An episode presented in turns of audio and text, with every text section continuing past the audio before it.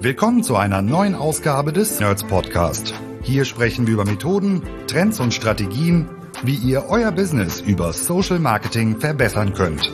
Von Facebook bis LinkedIn, von E-Com über Lead-Generierung bis Brandbuilding, von B2C bis B2B. Heute für euch am Mikro Jan Stranghöhner. Herzlich willkommen zu einer neuen Folge Nerds Podcast. Ist UGC tot? Was macht eigentlich Influencer Marketing? Wie arbeiten diese beiden Disziplinen zusammen? Und was kannst du jetzt mit Blick auf die vor uns liegende Zeit und auch den Start ins kommende Jahr mitnehmen, damit deine Kampagnenperformance noch besser wird? All das bespreche ich in dieser Podcast-Folge mit Benita von Speakly. Auch sie war auf dem Ads Camp als Speakerin und hat uns eingeordnet, wo die Vor- und Nachteile beim Influencer-Marketing liegen und welche Problemstellungen auftreten, die durch UGC gelöst werden können. Sie gibt uns einen Einblick in das aktuelle Buchungsverhalten der Unternehmen. Was äh, beauftragen die Unternehmen so? Wie viel kaufen sie an UGC und wie entwickelt sich UGC perspektivisch weiter? Und kleiner Sneak Peek, wir sind weit davon entfernt zu sagen, dass UGC tot ist. Viel Spaß beim Hören dieser Folge. So, eine weitere Folge und zu Gast ist die liebe Benita von Speakly, mittlerweile zum zweiten Mal im Nerds Podcast. Schön, dass du am Start bist, Benita. Ja, vielen Dank, dass ich wieder hier sein darf. Ja, ihr macht mit Speakly auch gerade sehr viele spannende Dinge. Als wir das letzte Mal gesprochen haben, war es, glaube ich, Frühjahr, kurz vor der OMR. Danach haben wir unsere ähm, Deep Dive Session Masterclass gemacht und seitdem ist relativ viel passiert. Ein Adscamp hat stattgefunden, wo ihr auf der Bühne standet. Da werden wir gleich noch zusprechen. Und wir sprechen jetzt in der heißesten Zeit des Jahres für viele Performance-Marketer, Marketerinnen, nämlich ja gerade mitten in Q4 und auch dem Q5 dann, was vor uns liegt. Und ihr seid ja mit Speakly sehr nah am Puls der Zeit. Wer euch noch nicht kennt und wer noch nicht weiß, wer du bist, äh, du hast jetzt die Möglichkeit, Benita, einmal kurz Kontext zu geben. Äh, wer bist du und was machst du? Genau, ich bin ähm, Benita, ich bin Chief of Staff bei Speakly und wir bei Speakly sind ein Marktplatz, der Creator und Brands zusammenbringt, um guten UGC zu produzieren. Ähm, genau, ich kümmere mich hauptsächlich um strategische Themen, aber auch so um unsere Top-Kunden und habe dadurch einen ganz guten Einblick, was gerade in der ganzen UGC-Welt passiert. Ein super heißes Thema, wird an ganz vielen Stellen diskutiert. Es gibt schon Menschen, die sagen, die Zeit von UGC ist vorbei bevor es eigentlich wirklich angefangen hat. Es gibt viele Marken, die haben noch gar nicht angefangen. Wir gucken jetzt auf Black Friday, Weihnachten und auch den Januar, der ja für viele Unternehmen und Brands einen wichtigen Zeitpunkt und eine wichtige Saisonalität darstellt. Was siehst du gerade? Wie läuft so bei euch? Was, was ist so das Thema? Wie relevant ist UGC gerade äh, Richtung Black Week? Du hast den äh, Zugang, du siehst, wie viele Marken gerade bei euch Aufträge platzieren, du siehst, wie die Creator ausgelastet sind. Wie guckst du denn gerade auf das Thema UGC und Marktzugang und was passiert da gerade so?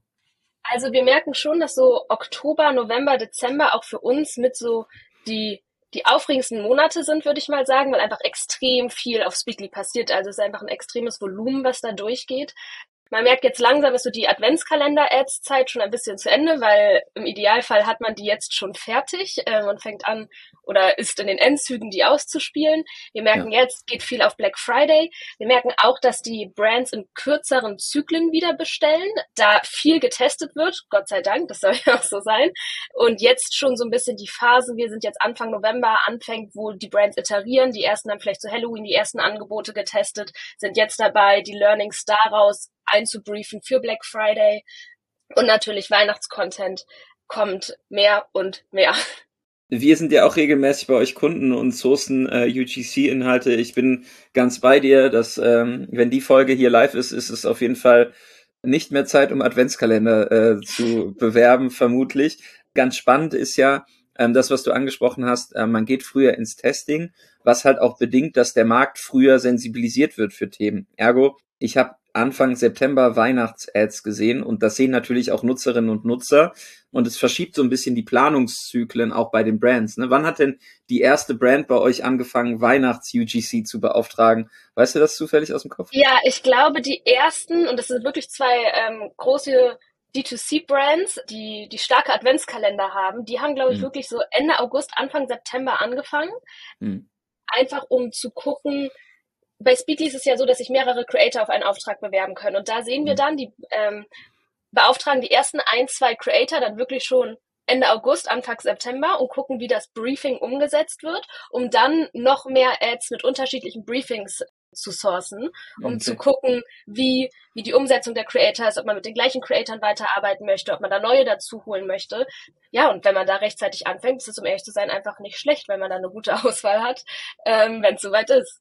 Ja, es ist aber, also ich finde es einfach krass, weil wir ja sagen, okay, wir, wir starten mit der Planung, äh, was Kampagnenmanagement und Media Plans angeht und so irgendwie Anfang August. Und jetzt kommt ja dieses, diese Disziplin dazu, dass man sagt, mhm. okay, wir brauchen halt den Content, wir müssen irgendwie Briefings verfassen, wir müssen Creators sourcen, wir müssen da unterschiedliche Feedback-Schleifen einplanen und dann, ja, fängst du halt an, wirklich dein Creative Testing ab Ende August irgendwie auch live in der Plattform zu testen und du siehst halt, okay, die Leute reagieren schon im September auf Weihnachten. Und das ist halt noch drei Monate hin. Und früher war so, mhm. ah ja, der erste Elfte, das ist alle Heiligen, vorher haben wir Halloween und danach geht Weihnachten los. Weihnachten hat dieses Jahr im September gestartet. Das ist völlig, völlig verrückt. Und ich glaube auch, das hat definitiv was damit zu tun, dass mehr getestet wird, um eine bessere Ergebnisrate zu bekommen. Aber auch natürlich dieses Thema UGC, wenn man es gut machen will, auch ein Stück weit Planung und Zeit braucht. 100 Pro. Und wenn man so früh anfängt, UGCs für Weihnachten zu briefen, ist es auch super wichtig, dass man das im Briefing repräsentiert. Wenn ich jetzt mhm. eine UGC-Ad briefe für Weihnachten, ist relativ wahrscheinlich, dass ein Creator ne, in einem Pulli sitzt und im Glücksfall schon einen Adventskranz im Hintergrund stehen hat. Wenn ich ja. den Spaß im August briefe, das ist sehr wichtig, dass ich da hinschreibe und sage, so visuell zwischen den Zeilen, achte darauf, dass du kein Sommeroutfit anhast, dass du nicht unter blauem Himmel sitzt. Vielleicht hast du schon einen Tanzweig, den du reinholen kannst. Also ähm, gerade in Richtung Briefing mit Creatoren sollte man das auf jeden Fall berücksichtigen. Die guten Creator machen es auch von alleine, aber ich kann es immer wieder empfehlen, haut das in die Briefings rein. Auch jetzt, wenn ihr das macht, achtet darauf, dass das Setting von den Creatoren auch weihnachtlich ist und nicht jeder hat am 3. November schon dekoriert. Ähm, da sollte man einfach dran denken. Aber was natürlich auch spannend ist, wenn äh, du uns jetzt gerade zuhörst und sagst, ja verdammt, dann bin ich ja eigentlich mit Weihnachten zu spät. Ähm, es ist jetzt auch die Zeit, über den Januar zu sprechen. Viele Menschen starten in den Januar mit äh, guten Vorsätzen. Es gibt Produkte, die im Januar vielleicht nicht so on vogue sind, weil Menschen das Thema Ernährung und Genuss vielleicht ein bisschen ja, ernster nehmen an der Stelle und äh, auf Dinge verzichten, aber es werden ganz viele wichtige Entscheidungen im Januar getroffen. Beispiel, ähm, das Thema Reise ist ein Thema, was klassisch im, im Januar ansteht. Auch ähm, die ganzen äh, langfristigen Investitionsthemen, wo man sich mal Gedanken macht oder sagt, hey, jetzt ist eigentlich der Punkt, über das Thema Sparen und Finanzen nachzudenken. Mhm. Und das wäre ja, Benita, eigentlich ein ganz guter Zeitpunkt, jetzt schon an Januar zu denken und die Briefings bei euch reinzugeben, auch wenn dann natürlich der Testing-Zeitraum in die Vorweihnachtszeit fällt, ne? was natürlich immer so ein bisschen kritisch ist, aber ich glaube, so mit Blick auf gute Vorsätze kann man auch schon Mitte Januar äh, oder Mitte Dezember dann irgendwie in die Kommunikation gehen. Ja, 100 Prozent. Also wir machen das zum Beispiel mit Taxfix, also Steuererklärung, kein unfassbar spaßiges Thema. Aber mhm. viele wollen das halt im Januar einfach aus dem Weg haben und für das letzte Jahr abschließen. Und Taxfix source sehr groß und ähm, hat ein super gutes Creative Testing mit verschiedensten Assets, mit verschiedenen Hooks. Und da fangen wir jetzt gerade an, uns Kreativgedanken um die Briefings zu machen, um die dann ja, so in zwei, drei Wochen online zu nehmen, um kurz vor Weihnachten die Assets zu haben, um nach Weihnachten anfangen können, die auszuspielen und testen dann da verschiedene Hooks. Also wir haben gleiche Body-Videos und für die Zeit zwischen Weihnachten und Neujahr haben wir dann Hooks, die sagen, ja, du möchtest das im Januar angehen und dann mhm. ab Januar ändern wir einfach nur kurz die Hooks, die dann ausgespielt werden in Richtung ähm, jetzt ist die Zeit.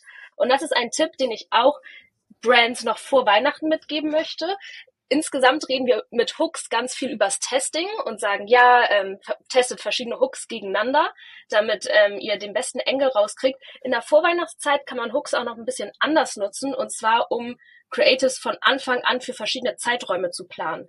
Zum mhm. Beispiel ähm, kann man in der Vorweihnachtszeit einfach super gut mit Dringlichkeit arbeiten. Also noch 20 Tage bis zum Last Shipping Day, noch 10 Tage bis zum Last Shipping Day. Oh nein, es sind nur noch drei Tage bis zum Last Shipping Day. Für diese verschiedenen Dringlichkeiten brauchst du nicht jeweils eine komplett neue Ad, sondern du kannst einfach die gleiche Ad sourcen, drei Hooks dazu buchen und dann halt den Creator in den ersten drei Sekunden halt jeweils die Zeit bis zum Last Shipping Day oder bis zum letztes Mal, dass du die Geschenke noch verpackt bekommst oder was auch immer die Deadline der Brand mhm. ist, ähm, einsprechen lassen. Und dann lässt du die Ads nicht gleichzeitig laufen, also testest die Hooks nicht gegeneinander, sondern hast in einer Ad dann für verschiedene Zeiträume schon Creatives, die du halt einfach super schnell austauschen kannst. Mhm damit du halt wirklich am Zahn der Zeit bist. Ähm, das finde ich ganz interessant, weil ich glaube, man redet über das Jahr so viel über Hooks und Testing, was natürlich immer noch relevant ist. Aber mhm. man kann diesen kleinen Hack nutzen, um Hooks dann nicht gegeneinander zu testen, sondern einfach schnell verschiedene Anfangsszenen für verschiedene Zeiträume im Dezember nutzen zu können. Ja, ich glaube, dieses Thema äh, Dringlichkeit, äh, Verknappung und auch dieses, äh, dieses Timing-Thema, das haben ja viele also klar, ne, dieses Thema, äh, ich muss irgendwie was suchen oder finden und habe noch nicht das Richtige und es ist schon der zweite Advent und so, ne, das sind ja gewisse Dringlichkeiten, aber die Konsumentinnen und Konsumenten haben nicht auf dem Schirm äh, bis kurz vor knapp, dass online halt nur in einem bestimmten Zeitfenster funktioniert. Ne? Also dieses Thema, ja. bestelle jetzt vor dem und sei sicher, dass das Geschenk, was du kaufst, noch an Weihnachten selber da ist. Äh, das ist halt eine, ein super komplexes Thema und da muss man ja auch gucken, äh, wir haben das in den letzten Jahren immer so, ne, du musst dann bei der Deutschen Post anrufen, so, ey, ne, so ein Tag mehr oder weniger ist ja ein richtiges, äh, ist ja ein richtiges Umsatzthema. Und jetzt haben wir den 24. auf einen Samstag, glaube ich. Ja. ja. also wir haben irgendwie eine komplette Woche noch davor das wird dazu führen, dass viele halt noch bis Dienstag oder Mittwoch wahrscheinlich auf den Last Shipping Day gehen. Das wird aber super knapp, weil das Volumen, was die Post dann verarbeiten muss, halt extrem hoch ist und viele ziehen sich dann schon Montag oder Dienstag raus.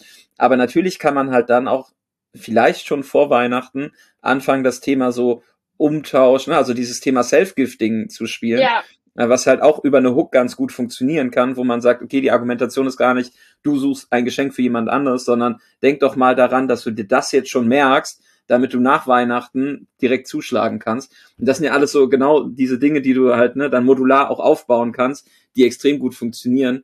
Aber die Vielseitigkeit der Kommunikationsanlässe, gerade in der Vorweihnachtszeit, die macht es dann halt auch in den Setups komplex. Und da muss man echt gucken, was schaltet man an und was mhm. braucht man auch und wann nimmt man halt auch Sachen raus. Und Last Shipping Day ist so der Klassiker, dass viele dann einfach den idealen Zeitpunkt verpassen und dann halt unzufriedene Leute haben, weil das Geschenk halt einfach an Weihnachten nicht unterm Baum liegt. Und das ist ja, schon voll. kritisch. Ja. Wir merken das auch bei Produkten für Kinder. Also mhm. da spezifisch, wenn es so um Creator geht, so um Mama-Creator, die irgendwas für ihre Kinder äh, machen. Mhm. Da gibt's noch zwei weitere wichtige Punkte. Und zwar einmal so, dann wann der Adventskalender fertig sein muss, weil man einfach mhm. nicht unterschätzen darf, wie viele Mütter und natürlich auch Väter ähm, einfach selbst gebastelte Adventskalender ihren Kindern zur Verfügung stellen. Ja. Und Nikolaus. Und das sind auch so zwei Themen, die kann man einfach mit Hooks austauschen. Also da kannst ja. du ein Hook sagen, das ist das perfekte Ding, um meinen Adventskalender zu füllen und das ist mein perfektes Ding, um den Nikolausstiefel zu füllen. Und dann mhm. hast du einmal halt so eine Schnur mit so ein paar Tütchen dran, visuell, und einmal halt einen Stiefel in der Hand. Und ja. du kannst das Body-Video aber von Sekunde 5 bis 30 einfach gleich lassen in den meisten Fällen, weil dann zeigst du so, oh, mein Kind freut sich darüber und das ist super süß und ich pack's auch noch hübsch ein. Mhm. Und du kannst aber die Kommunikation zu dem Anlass vorab gut machen. Ja. Und das wird oft ein bisschen unterschätzt. Also diese Mom Christmas Bubble ist wirklich einfach riesig. ähm, sollte man nicht unterschätzen. Die Mom Christmas Bubble, ja, finde ich gut. An dieser Stelle haben wir jetzt schon tatsächlich sehr beispielhaft an Weihnachten ähm, gezeigt, welche Möglichkeiten UGC an der Stelle hat. Du hast auf dem Ads Camp dann ja auch über die Vor- und Nachteile gesprochen, hast eigentlich sehr pragmatisch gezeigt, welche Probleme am Ende durch UGC gelöst werden können, die das Influencer-Marketing aktuell hat. Und das mhm. Influencer-Marketing hat viele Dinge, wo du jetzt gerade schon aus einer flexiblen, ne, du hast den Inhalt, du kannst ihn so aufbauen, du kannst ihn unterschiedlich einsprechen lassen. Das kannst du halt beim Influencer-Marketing vielleicht nicht oder musst es auch mitbedenken. Ne, ich will es nicht ausschließen. Aber lass uns da einmal auf den, den Adscamp Talk eingehen, weil natürlich, egal ob ich jetzt vor der Herausforderung stehe, Q4 oder Q5, Vertical Video Inhalt irgendwie zu sourcen, der sehr authentisch ist, der ein Gesicht bedient, was mein Produkt irgendwie erklärt oder anpreist, stehe ich ja immer vor der Herausforderung, okay, nehme ich dafür Creator, UGC als Marke oder gehe ich auf den vertrauenswürdigen Influencer oder die Influencerin, die vielleicht ihr, durch ihre eigene Reichweite einen anderen Zugang nochmal hat, um eine Empfehlung abzugeben. Ich glaube, es geht am Ende nicht für ein Für und Wider, aber du bist reingegangen und hast gesagt so, Und das ist ja ganz spannend, weil du beide Disziplinen vereinst. Du hast, äh, glaube ich, in einer Agentur vorher ja. gearbeitet, bevor du bei Speedly gearbeitet hast, wo auch das Thema Influencer-Marketing relativ prägnant war, wo du dann auch Preise äh, kennst und die Art, wie verhandelt wird und äh, wie viel Assets man dann für welchen Preis bekommt. Wo siehst du denn so die aktuellen Probleme im Influencer-Marketing, wenn es darum geht, dass Marken sagen, ich muss irgendwie planbar und verlässlich für mein Performance-Marketing Content-Sourcen und Kooperationen eintüten? Was, was ist da so das, das Hauptproblem, äh, wenn es darum geht, Influencer irgendwie in Kampagnen mit einzuplanen? Also ich denke, es gibt eine Reihe an Problemen. Mir ist aber ganz wichtig zu sagen, dass ich nicht sage, UGC statt Influencer Marketing, sondern mhm. ich denke, der Mix macht's wirklich. Es gibt Zeiten, in denen es Influencer Marketing sinnvoll ist, es Zeiten, in denen es UGC sinnvoll und meiner Meinung nach kann man UGC halt gut nutzen, um Influencer Marketing profitabler zu gestalten. Weil im Endeffekt sind Influencer Budget riesig. Also die sind einfach groß. Ich glaube, ich habe mal 30.000 Euro für eine Story gezahlt, dafür, dass ich einem Creator sage, such dir mal ein Produkt aus, hier von meiner Marke, über das du redest und dann sag, warum du das gut findest. Das ist halt Krass fernab von jedem detaillierten UGC-Briefing dieser Welt. Na mhm. klar, muss man dem Influencer auch ein bisschen mehr Freiheit lassen, damit es authentisch, also noch authentischer wird. Aber wenn ich vorher einfach das gleiche Produkt mit einem Creator anteste, also ich gebe einem Creator fünf Produkte, lass fünf Ads produzieren und spiele die aus und gucke dann, welches davon am besten funktioniert, dann weiß ich schon mal, welches Produkt ich meinem Influencer schicke und habe ein bisschen mehr Planbarkeit da drin. Und in der Vorweihnachtszeit ist Influencer Marketing einfach besonders tricky, weil viele Marken das machen wollen. Du musst mhm. meistens die Places, also schon extrem viel früher buchen, weil die Content-Kalender der Influencer auch einfach ausgebucht sind. Influencer nehmen tendenziell in der Vorweihnachtszeit ein bisschen mehr Kooperation auch an, weil du hast gute Preise, du hast coole Produkte, du hast coole Aufhänger. Das heißt, du gehst auch schnell so ein bisschen in dem Wahn der Vorweihnachtszeit unter. Mhm. Und du kannst halt nicht diese Variation reinpacken, ne, über die wir vorhin gesprochen haben. Also zu sagen, okay, ich tausche einen Hook aus und spiel's dann ne, immer eine Woche jeweils aus, so vor dem ersten Advent, vom zweiten, vom dritten, da müsstest du halt beim Influencer immer wieder die ganze Story buchen und immer wieder die gleiche Reichweite einkaufen, weil du kaufst im Endeffekt die Reichweite des Influencers ein und die nutzt dich natürlich ab. Du zahlst aber trotzdem für jede Story das Gleiche, auch wenn der Kunde das dann zum fünften Mal oder so sieht. Deshalb in der Vorweihnachtszeit würde ich es wahrscheinlich ein bisschen umdrehen zu dem, was ich auf dem Adscamp gesagt habe. Kleine Summary auf dem Adscamp habe ich gesagt, testet erst mit UGC, was gut funktioniert, um dann euer Influencer-Marketing-Budget besser einsetzen zu können und zu sagen, okay, mhm. diese Art von Creator äh, performt, diese Art von Produkt performt, diese Art von Briefing performt. Da solltet ihr in der Weihnachtszeit aus euren Learnings aus dem Jahr ziehen. Und mhm. dann, wenn ihr mit Influencer-Marketing arbeiten würdet, würde ich wirklich so Ende November, Anfang Dezember zwei, drei große Stories einbuchen, um in eurer Zielgruppe Awareness dafür zu schaffen und Vertrauen zu sagen, okay, dieser Creator hat darüber geredet, Kamushka findet, das ist ein gutes Weihnachtsgeschenk, dann finde ich, das ist auch ein gutes Weihnachtsgeschenk. Und mhm. dann könnt ihr anfangen, mit diesen Hooks Dringlichkeit aufzubauen, weil das schafft ihr nicht über Influencer-Marketing. Also das wird's einfach nicht.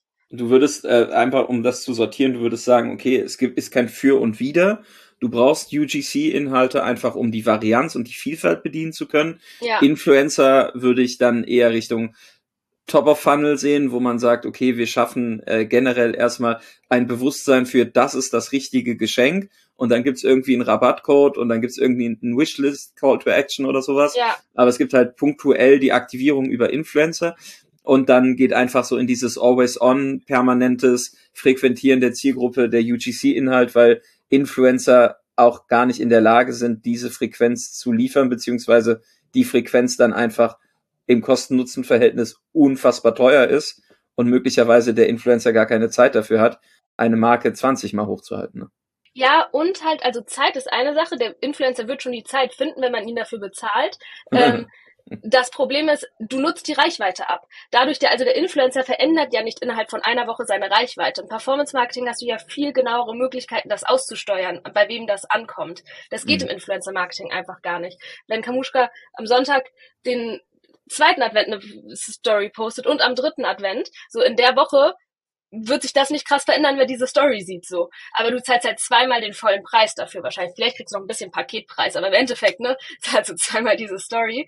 Also du hast keine, äh, keine inkrementelle Reichweite oder unique Reichweite, sondern du hast eigentlich eine Anzahl von Impressionen, aber erreicht genau. die, die gleichen Menschen nochmal was natürlich jetzt nicht so verkehrt ist, aber wahrscheinlich auch in einem Zeitfenster von sieben Tagen nicht genug ist, damit die Leute sagen, das Produkt möchte ich unbedingt haben.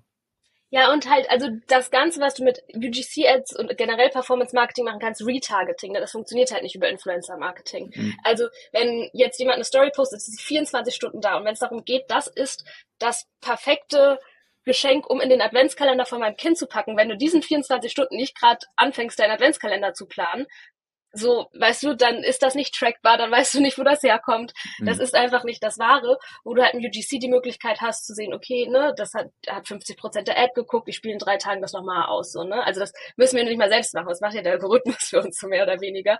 Das ist halt möglich, aber Influencer können natürlich einfach krasse Awareness und Vertrauen schaffen. Und deshalb würde ich sagen, wenn ihr Geschenkprodukte habt und ein groß genügendes Budget für Influencer-Marketing, so, dann schmeißt das nicht komplett weg, dann achtet halt darauf, dass ihr das rechtzeitig einbucht, damit ihr dann könnt ihr auch in den UGC-Ads ne, reingehen. Also wenn ihr im November eine Influencer-Kampagne fahrt, auf TikTok zum Beispiel, ist ein krasser Hook zu sehen, zu sagen so, I saw this all over TikTok. So, dann habt ihr Awareness geschaffen, dann könnt ihr mit Performance, so Dr. Smile macht das zum Beispiel sehr gut, ne? Die haben lange Zeit sehr große Influencer-Kampagnen gefahren mhm. ähm, und switchen jetzt ein bisschen mehr auf so Performance rüber aber die sind bekannt dadurch und die nutzen das in ihren Hooks. Und ähm, das ist natürlich nicht verkehrt zu sagen, zu sagen, ah ja, ich habe das letztens in der Instagram-Story von bla bla bla gesehen oder ich habe das bei meiner Lieblingsinfluencerin gesehen und wenn du halt so ein mhm. bisschen aussiehst wie so jemand aus einer bestimmten Bubble, so dann können sich die Leute meistens zurechtdenken, wo das herkommt so. Mhm. Und selbst wenn du keinen Namen sagst, dann denkt die Person halt an den Influencer, den sie mit der UGC-Creatorin identifiziert, die sie gerade in dieser Ad sieht. Also sind einfach gute Hooks, mit denen man dann auch arbeiten kann, wenn man vorher eine Influencer-Kampagne gefahren hat. Mhm. Unabhängig jetzt auch von, von der Saisonal und dieser ganzen Anordnung der Maßnahmen, mhm. die man dann halt bedenken kann, ist ja auch für viele gerade das Thema, okay, wo gebe ich welches Geld aus. Ne? Also jetzt unabhängig ja. von Weihnachten oder auch von dann dem ersten Quartal, wenn es darum geht, dass alle irgendwie super gesund äh, und fit werden wollen, so hast du ja das Thema, okay, ich muss 24 planen. Planungsgrundlage wird immer unsicherer, weil ich nicht weiß, wie der Markt reagiert und mhm. wie affin die Leute für mein Produkt sind. Generell ist ja jede Marke irgendwie im Vorteil, die sich jetzt leisten kann, irgendwie noch ähm, stärker im Markt sichtbarer zu werden, weil sich einfach auch Marken zurückziehen müssen, weil sie die Kohle nicht haben. Aber dieses Thema, welche Kosten erzeugt welche Maßnahme und welchen Nutzen mhm. habe ich daraus, ist halt extrem kritisch. Du hast jetzt eben gesagt, okay, ich bezahle irgendwie 30.000 Euro für eine Story, dann weiß ich ja gar nicht, was ich davon habe. Ja. Und auf welcher Grundlage wird der Preis kalkuliert? Auf Basis der Reichweite. Dann gibt's noch irgendwie einen saisonalen Zuschlag dazu. Also ich finde es halt sehr schwierig, dann auch aus einer Markenperspektive zu sagen, okay, das ist mein Influencer-Budget, weil es geht ja fast nicht zu sagen, das ist dann irgendwie der Return da drauf, außer irgendwie, ja, meine Marke wird gesehen und ich habe irgendwie den fanciest Influencer äh, in Deutschland gebucht. Aber was ich dann konkret irgendwie an Nutzen habe, monetär, ist halt extrem schwer zu prognostizieren. Wie siehst du das? Ja, es ist einfach schwer zu prognostizieren. Also was da prognostiziert wird, ist halt die Reichweite. Also mhm. Steuerpreise werden auch noch auf einem TKP verhandelt am Ende des Tages. Okay. Und meistens sogar halt basierend auf Insights, aber das ist halt wieder so eine Sache, ne? Du brauchst Screenshots von den Influencern, du musst gucken, was das ist, basierend darauf verhandelt, sodass die schicken dir natürlich die besten Insights und so weiter und so fort. Also einfach so ein bisschen vertrauensbasierter, als wenn du mhm. mit einem Meta-Algorithmus arbeitest. das ist schon ein Unterschied.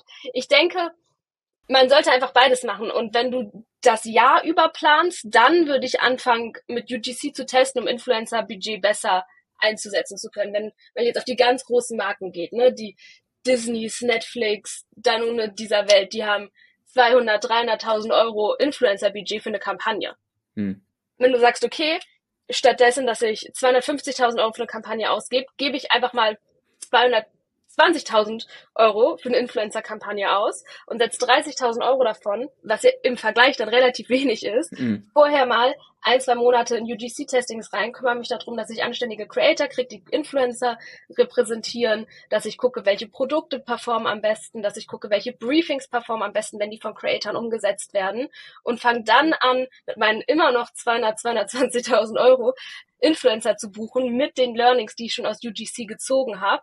Mhm macht's einfach, also natürlich kannst du trotzdem noch nicht planen, was genau du jetzt aus so einer Influencer-Story rauskriegst, aber mhm. du kannst schon mal so ein bisschen ausschließen, woran es gelegen hat, wenn es nicht gut performt hat. Und ich glaube, das gibt halt, wenn man das lang genug macht, dann wird's weniger Rätselraten über Zeit. Ähm, da, ich bin ja neugierig, so, du hast mhm. jetzt gesagt, Influencer-Reichweite wird auf TKP-Basis äh, vermarktet. Mhm. Ich habe keine Ahnung, was da so TKPs sind. Hast du so eine Range? Oh, das ist ganz schwierig. Ist ja ähm, schon ein bisschen länger her, dass du das gemacht hast, ne? Aber du wirst ja auch yeah. irgendwie äh, TKPs, also klar, ne, es gibt dann nochmal irgendwie, ich bin bekannter oder weniger bekannter oder für ein Thema besonders gut positioniert, deswegen habe ich irgendwie eine qualitativ affinere Reichweite, thematisch passend. Aber sind es 5 Euro, sind es 50 Euro, sind es 500 Beides. Euro? Also 500 okay. nicht, aber wenn du richtig gut verhandelt hast, vor zwei, drei Jahren, da lagst du noch bei einem 5 Euro TKP. Das ist selten, das ist wirklich einfach selten. Ähm, je nischiger die Zielgruppe wird, desto höher werden tendenziell auch die TKPs. Also gerade so in mhm. der Sustainability, Mindfulness Bubble haben die Creator oft einen super engen Draht zu ihren, zu ihren Communities und sind nicht so stark werblich, so dass sie halt mhm. halt weniger Kooperation annehmen und dadurch ne, werden Preise dann auch nochmal teurer. Ich habe mit ein paar Kollegen vor dem Adscamp auch nochmal gesprochen, weil ich halt mal so wissen wollte, ne, wie sich das entwickelt hat, weil ich mache jetzt schon seit ja, fast drei Jahren kein Influencer-Marketing mehr. Hm. Und was immer wieder gesagt wird, ist, dass es einfach gestiegen ist. Also ich glaube, heutzutage kriegst du kein 5-Euro-TKP mehr in der Story. Das konnte ich früher hier und da nochmal verhandeln, aber in den letzten drei Jahren no way. Hm. Das wird einfach viel, viel stärker gestiegen sein. Und früher war das schon so, dass wenn du so ich hatte mal so eine Kampagne gemacht mit so YouTube-OGs, ne? Ähm, also so Creatoren, die als YouTube anfing, super groß waren und die hatten unendlich hohe TKP-Preise für ihre Instagram-Stories, die wir im Endeffekt gezahlt haben, weil der Kunde halt wollte, ne, dass so bekannte Leute aus dem Internet über bestimmte Dinge reden, ja. was halt von der Performance einfach vorn und hinten nicht funktioniert hat. Also da hatten wir wirklich einfach extreme TKP-Preise, die dann halt auch gute Performer, ne? wenn du die Kampagne dann am Ende rechnest du dir deine 25 Influencer zusammen, baust du dein PDF-Deck, um das dem Kunden zu zeigen, wenn du Agentur mhm. arbeitest, ne? Ähm, halt das einfach den Durchschnitt so runtergezogen haben. Aber mhm. wenn du halt diesen Bekanntheitsgrad hast irgendwann, dann dann kannst du dir höhere Preise leisten. Meistens gar nicht, weil du besser performst, sondern einfach, weil oft Kunden denken, die sind cool. Sta Status, ja, ja. Status. Also das ist so wie einfach eine Chanel-Ledertasche nicht wirklich viel besser ist als jede andere Ledertasche dieser Welt, solange das Leder ist und einigermaßen ordentlich äh, verarbeitet.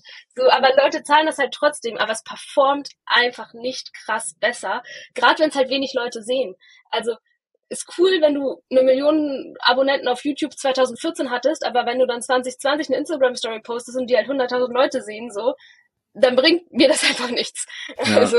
ja, da wird auch zu wenig drüber gesprochen, ehrlicherweise, ne? Weil wenn man dann halt überlegt, wie viel Geld setzt man in welchen Kanal aus, und am Ende ist es ja einfach immer wieder, dass wir alle vor der Herausforderung stehen, auch im Performance Marketing, dass ja, das nur ein Teil des Marketing-Mixes ist. Und manche ja. Dinge dann halt einfach ähm, sehr stark aus der Historie warum auch immer Budget allokiert bekommen haben. Ne, ist es Status, ist es Bedeutung? Es kann ja auch in der Vergangenheit gut funktioniert haben, aber die Zyklen, in denen du diesen Mix hinterfragen musst, um dann zu sagen, was kriege ich denn eigentlich für das gleiche Geld auf einer anderen Plattform mit einer anderen Maßnahme, ist halt massiv. Und ich möchte einmal auf das Beispiel zurückkommen, wenn du jetzt sagst, du hast eine Kampagne und du denkst das in einer großen Marke und du hast 250.000 Influencer ähm, Budget für eine Kampagne, nimmst davon 30.000 Euro und steckst das in Performance Marketing und UGC Testing, damit du am Ende weißt, dass diese 220 zielgerichteter funktionieren. Dann ist das halt ja. vom Anteil her, wie du sagst, gering. Aber wenn ich jetzt auf eine Plattform wie Speakly zugehe und sage, okay, ich brauche keine Ahnung, 10.000 Euro Media, ja, ich habe ein bisschen Konzeption, Creator Brief, dann kann ich ja so viel Content bei euch sourcen. Weil das ist ja, für mich ist ja ein wichtiger Indikator und das ist ja auch relativ spannend, wenn wir dann darüber sprechen, welche Probleme das löst. Wir haben ja die Kosten pro Asset am Ende als Größe, ne? Das ist dann ja. so dieses Thema, okay, CP, CPA ist dann nicht Cost per Action, sondern die Cost per, per Asset, so. Wenn man die halt mit reinnimmt äh, und die runterbekommen würde, ja, dann ist das halt schon ein großer Kostenblock, ohne dass man halt die Kampagne schon ausgesteuert hat. Aber wenn man jetzt sagt, äh, man gibt 3000 Euro bei Speakly für äh, UGC aus, da kriegt man ja schon ordentlich Einiges. was zurück. Einiges 100 Prozent. Und ja. ähm, also da kriegst du einen Haufen Assets für. Und gerade wenn man als neue Marke startet, also das sieht man ja in letzter Zeit ne, immer mehr so Influencer-Brands und auch D2C-Brands, hm. die, die hochkommen, wenn die mit starken Influencer-Kampagnen starten, die brauchen vorher erstmal einen aufgebauten Social-Kanal.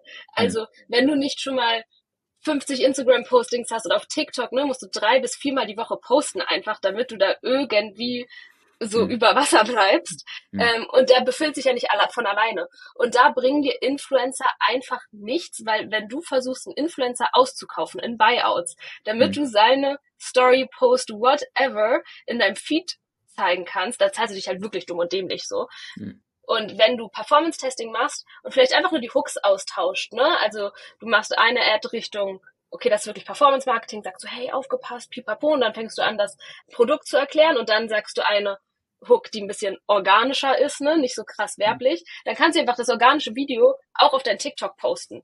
So. Mhm. Ähm, und dadurch baust du dir auch einen Kanal auf und wenn du dann sagst, okay, ne, jetzt habe ich einen halbwegs funktionierenden TikTok-Kanal, auf meinem Instagram-Kanal, wenn man da drauf kommt, dann versteht man schon mal, was ich mache. Da sind drei How-Tos von meinem Produkt und ne, so mhm. man checkt, was das ist. Dann von mir aus geh in Influencer-Marketing rein, weil die Influencer verlinken ja immer deinen Social Account. Also es ist mhm. ja immer Ad bla bla bla. So, du versuchst diese Button-Klicks auf dieses Ad zu bekommen. Aber wenn dann ein Konsument auf dieses Ad drückt, auf deinen Instagram-Kanal kommt und der einfach wack aussieht, das ist halt nicht cool so. Also ist ja. einfach nicht cool.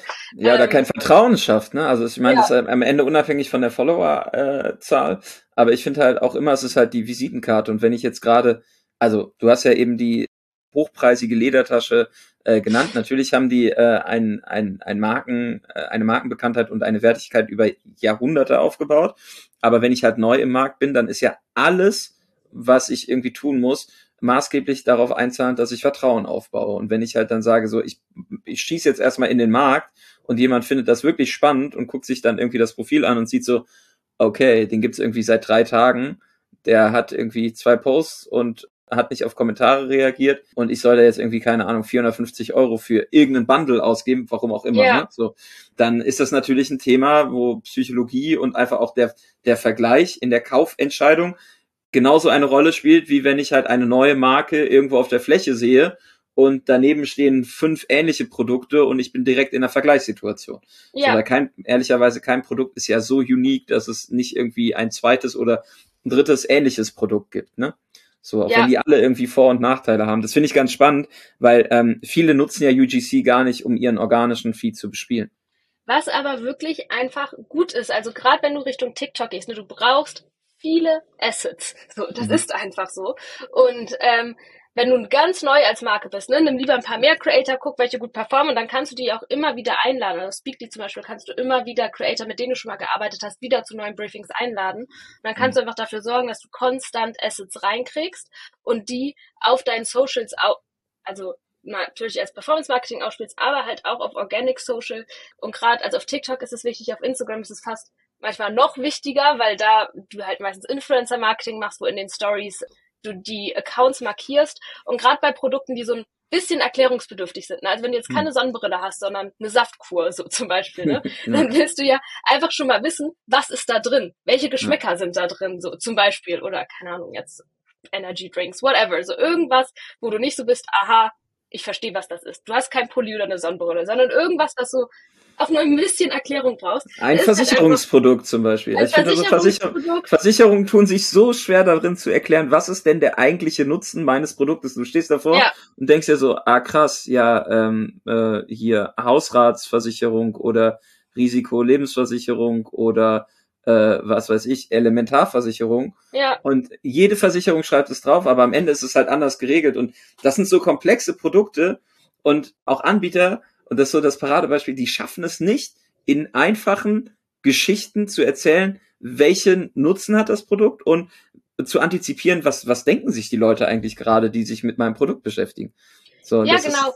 Und das wird halt auch nicht in einer 30 Sekunden oder drei Snippet Influencer Story rübergebracht, ne? Sondern der. Influencer kann diese Awareness wecken und sagen, hey, guckt euch das mal an. Und dann wird halt angeguckt auf diesem Instagram-Kanal meistens. Und wenn dann da nicht drei Videos sind, wo sagt, okay, in dieser Juicebox sind diese Sachen drin und wenn du eine Hausratsversicherung kaufst, dann passiert das und das.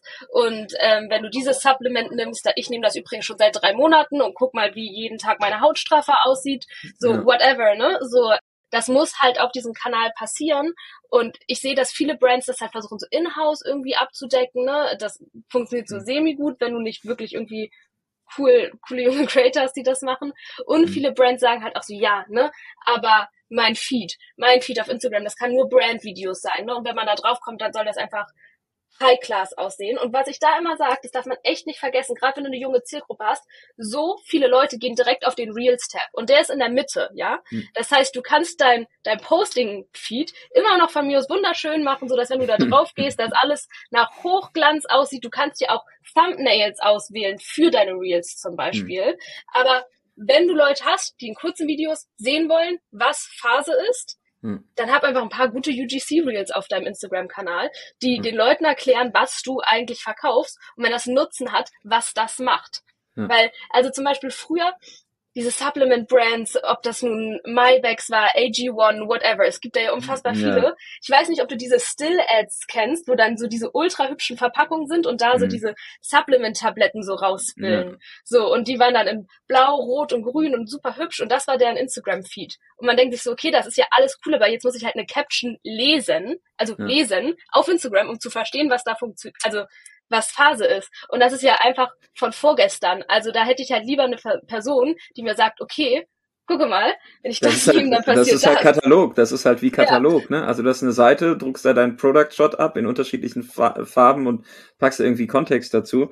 Aber äh, bin ich voll bei dir, viele ähm, unterschätzen, wie simpel und einfach die Wirkung dann ist, wenn du am Ende einfach mal die Erwartungshaltung aufbaust, was kannst du erwarten von dem Produkt was sagen andere über das Produkt und so, so nutzt man das Produkt. Also gerade bei irgendwelchen Shakes und Drinks und Supplements einfach mal zu zeigen, so sieht das Ganze aus, das mache ich irgendwie zweimal am Tag, gut ist, wenn ja. ich da irgendwie ein Glas Wasser zu trinke und so. Relativ simpel die Betriebsanleitung, aber es schafft halt am Ende Vertrauen und du zeigst halt häufig das Produkt in Action. Und ganz häufig ist es ja auch so, ne, dass man sagt so, okay, auch bei Influencern, die zeigen das Produkt und halten es hoch und viele zeigen ja noch nicht mal den Nutzen oder die Anwendung des Produktes. Ja. Ne? Und das sind ja so, so Sachen, das würde halt bei UGC, würde es halt getestet werden und es würde sehr, sehr klar sein, dass der Inhalt, in dem das Produkt genutzt wird, am besten performt im Sinne von wie viel Klicks, wie viel Views und wie lange hat sich ja. das jemand angeguckt.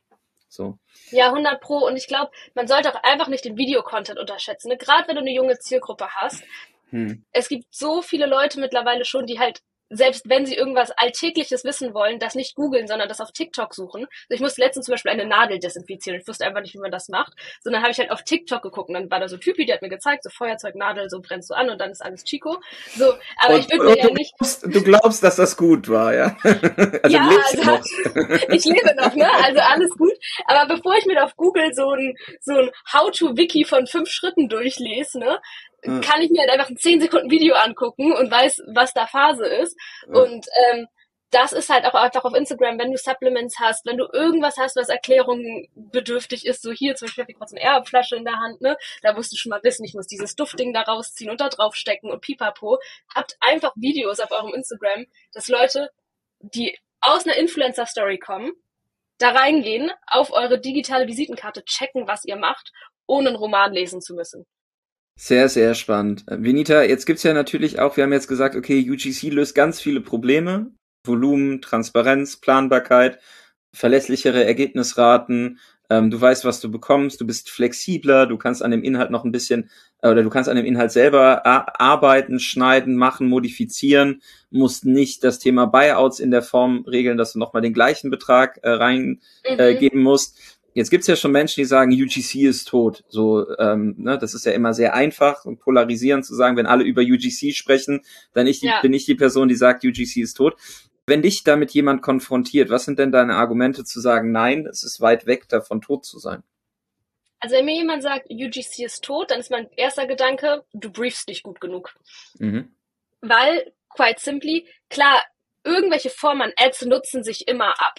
Also das ist einfach so. Und wenn du halt dein UGC wirklich einfach das ganze Jahr gleich über hast, ne, es ist immer wie diese Influencer-Stories früher, es kommt was an, du packst das aus, du zeigst es in die Kamera, du erzählst das kurz so.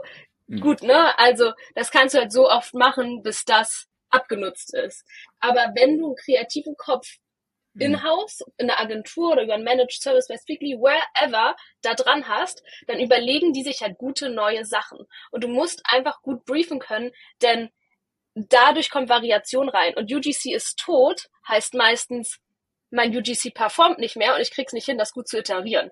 Mhm. Ohne das jetzt böse zu meinen. Ja. Aber das ist meistens der Hintergrund dahinter. Und man muss es einfach mehr entertaining machen. Und das ist mit Creatoren wirklich einfach gut machbar. Ne? Also mach es witzig, mach es attention grabbing, mach nicht dieses einfach Teleshopping via Ads, sondern denk dir ein bisschen was dazu aus. Und wenn du das nicht hinkriegst, dann ist UGC halt tot für dich.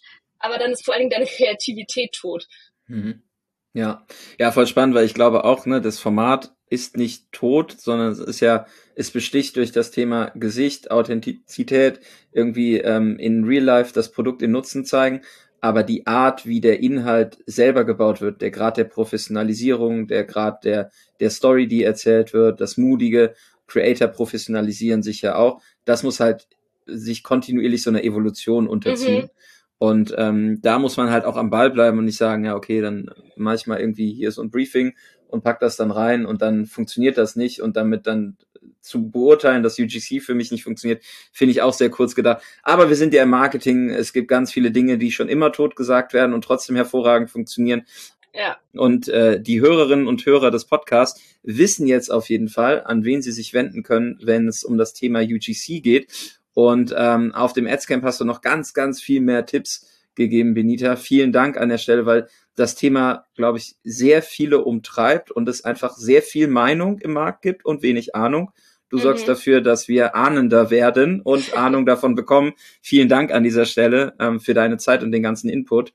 Und ich hoffe, dass ihr nächstes Jahr wieder beim Adscamp dabei seid und dann auf noch mehr Briefings, Kampagnen, Creatives, Learnings gucken könnt die ihr mit Speakly generiert habt, um das dann den Teilnehmenden zu teilen. Auf jeden Fall. Ich meine, wir sind nah dran mit all den Kunden und Assets, die wir täglich umsetzen. Im nächsten Jahr mhm. wird viel passieren und ich freue mich schon, nächstes Jahr auf dem Adscamp dann wieder darüber berichten zu können. Sehr, sehr gerne. Vielen Dank, Benita, fürs zweite Mal dabei sein im Podcast und ähm, danke für die ganzen Insights und die tolle Folge. Und wenn ihr Fragen an Benita habt, ihr findet Benita auf jeden Fall auf LinkedIn oder sonst im Internet, wenn ihr auch nach Benita und Speakly sucht. Wir verlinken das nochmal in die Show Notes. Wenn ihr Fragen habt zum Thema UGC, Anmerkungen zu der Folge, wir freuen uns über eure DMs, über Bewertungen auf allen möglichen Plattformen und sagen Danke fürs Zuhören. Vielen Dank. Vielen Dank fürs Zuhören. Wenn euch der Podcast gefällt und ihr mehr wollt, abonniert uns auf iTunes oder Spotify und bewertet uns gern. Und wenn ihr Hilfe braucht, damit eure Kampagnen fliegen lernen, bucht einfach eine kostenfreie Strategie-Session. Den Link findet ihr in den Show Notes.